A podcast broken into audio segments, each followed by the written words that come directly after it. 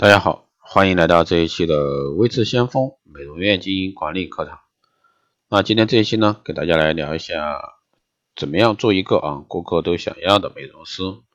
那首先呢，态度啊决定一切。美容院工作人员的态度呢是相当的这个重要，因为美容师是唯一能在一开始带给客人精神上舒适的人。进门的三十秒时间，接待客人的第一个服务员的态度啊，影响客人在后续的服务中所定下的观点，这个与立场。客人的心理掌握和技巧的完美，而首先毫无疑问，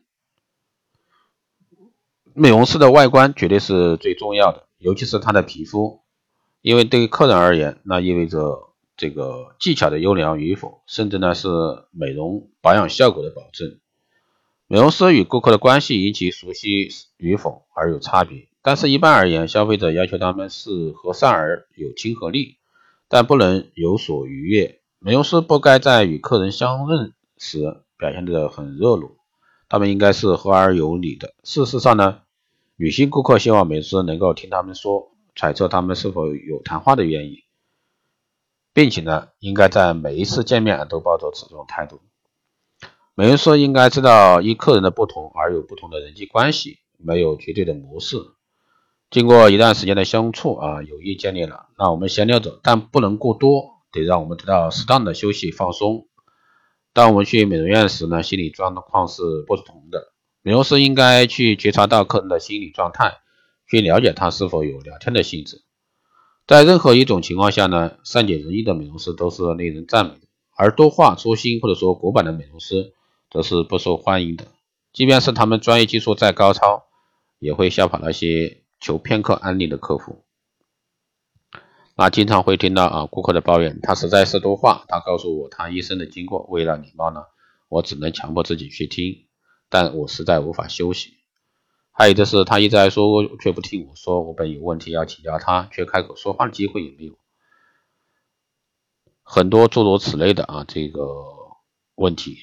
那技术呢？美容师的一个重要优点之一，除了善解人意、细心这不可缺的啊专业修养之外，美容师应该在其工作中证明其能力和效率，以便呢能逐渐的得到客人的信赖。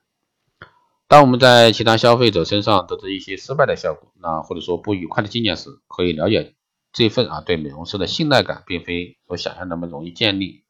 那这一块呢，其实在过往的一个调查了解中啊，诸如此类啊，为了避免类似的一个遭遇发生啊，某些女性啊，便在接受美容院治疗之初啊，做另一项测试，即除去角。这个角膜的治疗，他宁愿将他们角托付给美容师，而不愿意轻易的将脸部啊交由美容师去处理。何况呢，在未明白美容师的能力之前，那比如说想去做腿毛的治疗，或者说其他的治疗，那也是他们的一个评估。脸部呢是最珍贵的，托付给美容师治疗，他是有足够的技巧和本领。美容师的能力一旦证明后，他所得有足够的啊技巧和本领。